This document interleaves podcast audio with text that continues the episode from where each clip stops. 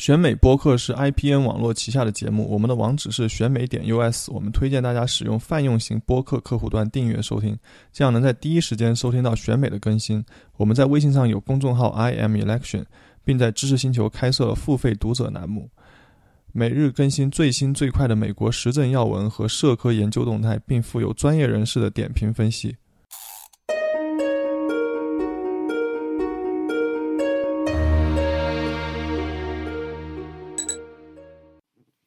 这几年，关注美国政治的人们对一位作家的名字应该不会陌生——安兰德。去年，上海书评刊登了香港作家林行止的一篇文章，题目是《特朗普内阁均为兰德信徒》。文中提到，美国总统特朗普曾经透露说自己年轻时读过安兰德的小说《源泉》，对身为著名建筑师的男主角佩服得五体投地。现在已经是前国务卿的蒂勒森曾说，安兰德的小说《阿特拉斯耸耸肩》对他影响最大，他佩服其中的英雄主义。中情局长，也就是现在的国务卿蓬佩奥曾说过，是阿特拉斯让他成长成熟。贸易战的主要推手、国家贸易委员会主任纳瓦罗也曾经说，美国各大商学院都应该把兰德的书列为必读书。而在特朗普上任前，美国政坛就已经掀起了安兰德的热潮。我自己听说安兰德还是在2010年左右，听说他对2008年的极端保守派查党影响重大。众议院议长保罗·瑞恩也是狂热的兰德粉，曾把他的《阿特拉斯耸耸肩》当作圣诞礼物送给别人，还要求自己办公室的所有实习生都读这本书。也就是在那段时间前后。阿特拉斯这本出版于1957年的书，竟然重新回到了美国畅销书榜单。甚至有一种说法是，要了解美国右派，就必须了解安兰德。所以，关于他的书层出不穷。2009年，弗吉尼亚大学教授 Jennifer Burns 出了一本题为《市场的女神》的传记，讲的就是安兰德和美国右派的形成。2015年。国内学者刘仲敬出版了《安兰德传》，不过据说争议比较大。二零一六年，国内的启蒙编译所翻译了美国作家安妮海勒出版于二零零九年的《安兰德和他创造的世界》。可以说，无论是理解美国右派，还是理解国内某些群体宣扬的观念，安兰德虽然称不上什么大师，但总归是绕不开的一个人。我读过的兰德作品还算比较多。因为当年对茶党很好奇，所以先去读了被视为阿特拉斯序言的《源泉》，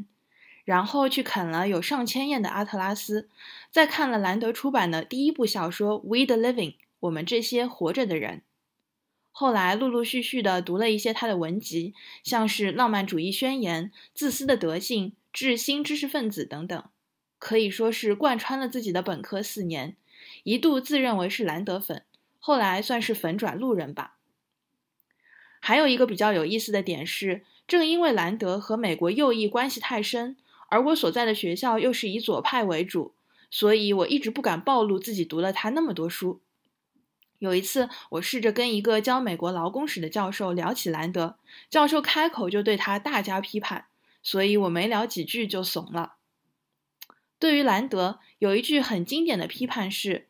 有两本小说可以改变一个爱读书的十四岁孩子的人生。一本是《指环王》，一本是《阿特拉斯耸耸肩》，其中一本是一部幼稚的幻想小说，通常会让人永远迷恋书中那些难以置信的英雄人物，以至于这孩子到长大成人后，在情感上发育不全，社会能力残缺，无法应对真实的世界。而另一本呢，里面有兽人这种怪物，兽人当然是《指环王》里的角色。所以这句话的意思是，阿特拉斯写的比《指环王》更魔幻、更幼稚，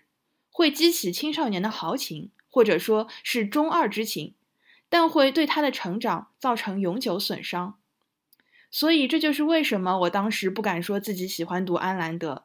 也是为什么我至今仍然坚持读安兰德要有所保留，看清他的问题和局限，而不是像某些兰德粉那样将他给神圣化了。铺垫了这么多，下面我就来介绍一下兰德的生平、作品以及他对美国右翼的影响吧。Ayn Rand 并不是安兰德的真名，他原名叫阿丽莎·季诺维耶夫娜·罗森鲍姆。从这个名字就可以听出来，他是一个来自俄国的犹太人。他在1905年出生于圣彼得堡的一个资产阶级家庭。据说小时候觉得读书太简单，所以八岁就开始自己写剧本。十岁开始写小说。不过，虽然他反对沙皇，但在十月革命后，他的家庭生活很快就被打乱了。他父亲的生意被充公，一家人一度不得不逃去克里米亚。后来，他回到彼得格勒读大学，又因为家庭背景，一度还被逐出学校。不过，他还在坚持写作，并且决定采取安兰德作为自己的笔名。在动荡的时代中，他开始思考其他出路。一九二六年，他拿着去美国的探亲签证到了纽约，决定留下来学做编剧，便去了好莱坞，和一名美国演员结婚后，成为了美国公民。他写了几部剧本，在一九三六年出版了第一部小说《我们这些活着的人》，以自己在俄国革命前后的经历为蓝本，写了一个半自传的故事。之后，他在1943年和1957年分别出版了两部著名的长篇小说《源泉》和《阿特拉斯耸耸肩》。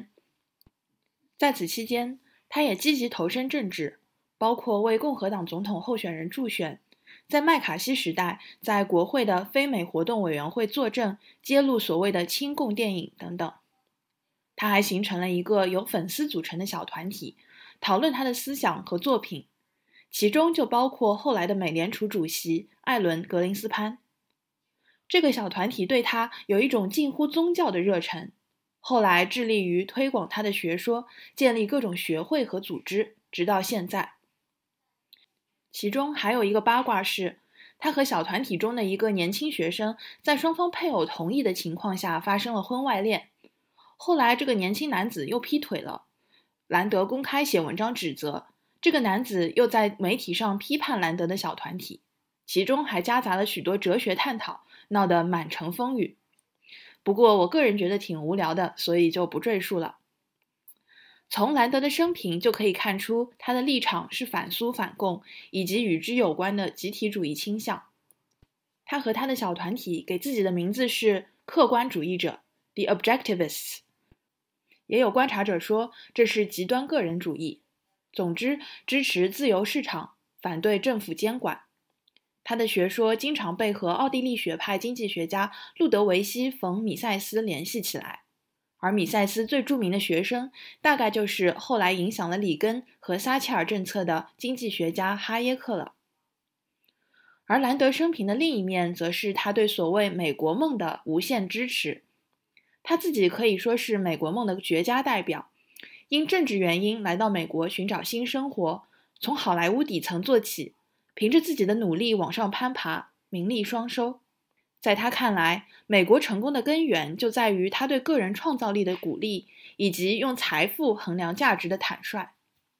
在《阿特拉斯》中有一段让我印象很深的话是：“只有在美国，人们才会把赚钱称作创造金钱 （make money）。”财富不是从一个人手里转到另一个人手里，而是可以从无到有的创造出来。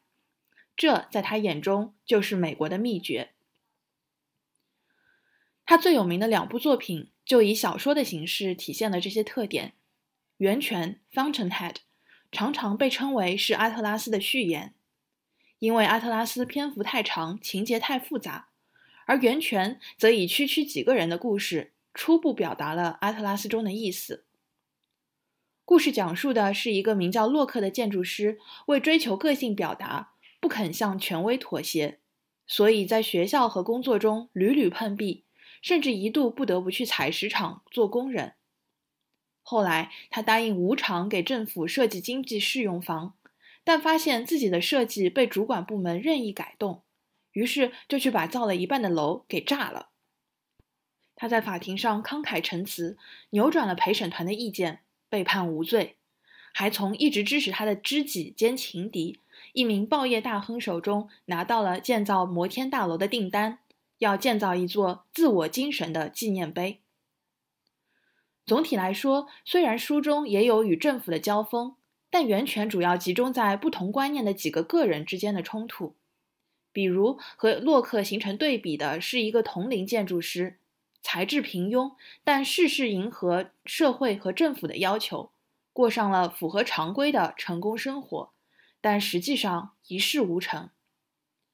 而书中的大反派则更是试图摧毁洛克这种不受控制的，在常人看来可能有那么点危险的创造力，处处与他作对。而阿特拉斯耸耸肩，就把这种冲突放大到了国家层面。他讲的是美国政府开始崇尚集体主义，那些实现技术创新、为社会创造价值的大工业家处处受到压制，比如被迫把改良的钢铁。低价提供给政府项目等等。与此同时，不断有成功人士从社会上失踪，社会各方面的运转都因缺乏人才出现了问题。故事的女主角达格尼是一个聪明而坚强的铁路公司高管，他克服种种困难建造新铁路，同时试图查清失踪事件的真相。结果发现，那些失踪者都是因为不满于政府的过度监管。躲到美国内陆的一座山谷中生活，或者说，这些被视为社会的头脑的精英人士发起了一场罢工。他们的领袖则是一个发明了一种新型引擎的工程师约翰·高尔特，还与女主角相爱。高尔特劫持了全国的广播信号，发表了长达七十页的演说，解释自己的思想。最终，纽约断电，政府在混乱中垮台。高尔特被支持者们救出，宣布将带领大家走出山谷，重整世界。这本书的题目《Atlas Shrugged》来自希腊神话。阿特拉斯是古希腊传说中用双肩撑起地球的巨人。约翰·高尔特等人认为自己就是阿特拉斯，因为他们的发明创造驱动了世界的发展。但他们认为，承担着如此重负的阿特拉斯深受其苦，双膝颤抖，胸口流血，用的力气越大，世界的负担就越重。在这样的情况下，阿特拉斯就应该耸耸肩，也就是说，摆脱这种重负，或者让那些被他托举却浑然不觉的人们意识到他到底有多么重要。阿特拉斯是安兰德思想的集大成者。其中不仅借高尔特的长篇大论讲述了安兰德的政治观点，还借各种角色之口阐述了对金钱、对爱情的看法等等。主要观点是利己主义才是好的，因为追求自我利益可以让人有动力去创造发明、努力工作，在此过程中其实也让社会受益。而与之相对的利他主义则往往是虚伪的，舍弃自己利益而仅仅考虑他人。这会剥夺成功者的果实，摧毁人们工作的原动力，反而会给社会造成伤害。具体到政治层面，这就包括鼓励私有企业家谋取财富，反对政府监管、社会福利等等。说到这里，其实安兰德对特朗普内阁以及许多保守派富豪的魔力就显而易见了。特朗普政府一直被视为是商人政府、富豪政府。领头的特朗普更是不断吹嘘自己的财富和成功，由此得到了许多美国民众的支持和崇拜。我想，可能特朗普、蓬佩奥等人都会把自己代入为约翰·高尔特、洛克以及兰德书中其他才能出众但往往受到误解的成功人士。在他们看来，民主党那些对社会公平的呼吁、对弱势群体的重视。乃至于更偏左的桑德斯等人，把社会福利视为道义的宣讲，可能都像阿特拉斯中那些自己一事无成、只知道对成功者指手画脚的所谓寄生虫、掠夺者和敲诈者，像减税、倚仗私有企业提供教育等公共产品、放松环境监管等等政策，应该都非常符合兰德的心意。同时，特朗普对美国力量。对蓝领工人颇为男性化的表述，也可以在兰德的书中找到对照。特朗普常说，美国的制造业受到其他国家的伤害，应该找回自己的力量，让美国重新变得强壮而伟大。他讲话的态度也往往咄咄逼人，具有攻击性。而兰德的故事同样是非常男性化的，虽然有着浓重的精英主义色彩，但受兰德赞扬的那些老板们无不是蓝领出身，都自己撸起袖子干过活，从体力劳动中赚得第一桶金，也是从实践中找到了创造发明的灵感。兰德很少强调知识界、商业服务的重要性，绝大多数正面人物都来自铁路、钢铁。矿业、汽车等等，第二次工业革命中的主力军。这里面虽然有他四五十年代的时代局限，但出多少力赚多少钱的理念也贯穿始终。我们现在常说特朗普对制造业的执念其实已经过时了，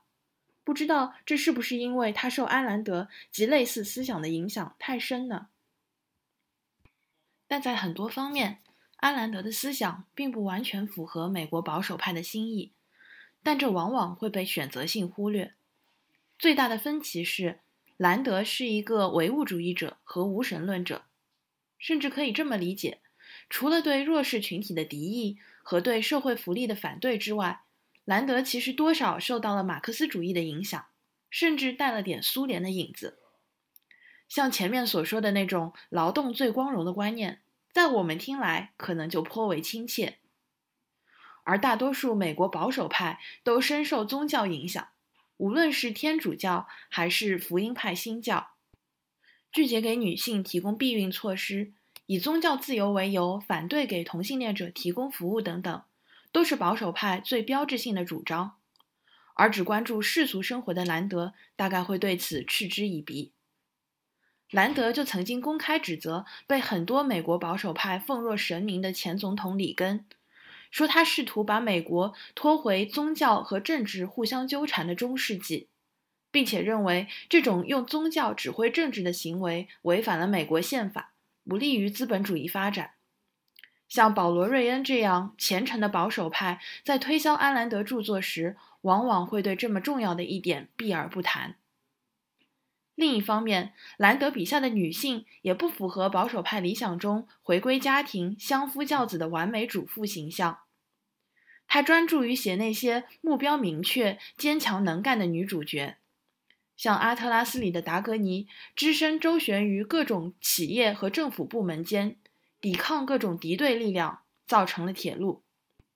他爱过的男人虽然都能力出众，但他并不是依靠他们才取得成功。源泉里的多米尼克虽然深爱洛克，但并不单纯屈服于他，而是在自己的哲学困境中挣扎，最后才得出了自己的结论，做出选择。这些女主角在听到保守派种种关于女性的言论时，可能只会轻蔑的一笑，然后去做自己的事情吧。当然，特朗普本人也不是传统意义上的保守派。他的保守更多是在财政经济政策上的，在宗教及文化方面倒看不出多少虔诚。他身边像威尔伯罗斯、彼得纳瓦罗等人关注的也主要是经济问题。兰德会不会赞同特朗普？这在美国其实还有一些争议。但毋庸置疑的是，兰德所描绘的那种对金钱利益的追逐、对个人成功的崇拜、对道德说教的鄙夷。可能可以帮助我们更好地理解特朗普等人的逻辑。我们自己应该怎么读安兰德呢？首先要增进对美国保守派及其历史的了解，它是不容忽略的一条渠道。其次，就阅读体验来说，其实安兰德的小说都很有意思。他自己是好莱坞编剧出身，在矛盾冲突的设置、人物的刻画方面都比较吸引人。就算不看他的哲学思想，也可以享受一个好故事。他笔下那些聪明又坚毅的女性角色，应该很对支持平权的读者的胃口。男性角色也魅力十足，都有些高富帅的霸道总裁的感觉。当然，这也有不好的一面，等会儿我会说到。第三，不应该忘记安兰德唯物主义的一面。把它和《共产党宣言》对照起来读，应该可以更好地理解马克思、恩格斯笔下那种资本主义发展壮大的过程。最后，就算作为左派不赞同兰德的思想，在阅读他各种或直白或隐晦的夹带私货的段落时，反而可以不断在内心中对他进行驳斥，而他往往可以预判到读者的反驳，再加以展开。这么一来一去，就像是读者和作者的辩论。我自己很少有过参与感这么强的阅读体验。但是他的书往往是以思想带动情节，说理部分太长，人物也常常为了代表他的某个哲学思想而变得扁平化。像他笔下那些事业有成的男男女女，互相之间并没有很大差异，反而少了个人特色，而且写得过于伟光正，没有了阴暗面。而且，虽然兰德的说理看上去很有说服力，但我个人并不赞同把他的学说运用到社会上。用那种追求成功的劲头激励自己固然很好，但在社会上，并不是所有的努力都能取得成功，也并不是所有人都有能力或者机会去努力。个人追逐利益无可厚非，但社会仍然需要保护网，帮助更多人实现至少是机会上的平等，同时让那些掉队的人们保持作为人的尊严。编织这张保护网的不只是那些把自己的财富施舍出来一点点的富豪，也有被兰德视为多余的政府机构，以及那些呼吁更多公平的左派。就像左派需要兰德这样的作者来提醒他们集体主义发展过度会发生什么一样，兰德和他的粉丝们也需要左派提醒他们个人主义发展过度会发生什么。万事都讲究一个度吧。选美播客是 IPN 网络旗下的节目，我们的网址是选美点 US。我们推荐大家使用泛用型播客客户端订阅收听，这样能在第一时间收听到选美的更新。我们在微信上有公众号 i m election，并在知识星球开设了付费读者栏目，每日更新最新最快的美国时政要闻和社科研究动态，并附有专业人士的点评分析。欢迎大家同时收听 IPN 网络旗下的其他精彩节目：一天世界、灭茶苦茶。无次元、陛下观、太医来了、硬影像、流行通信、时尚怪物，谢谢。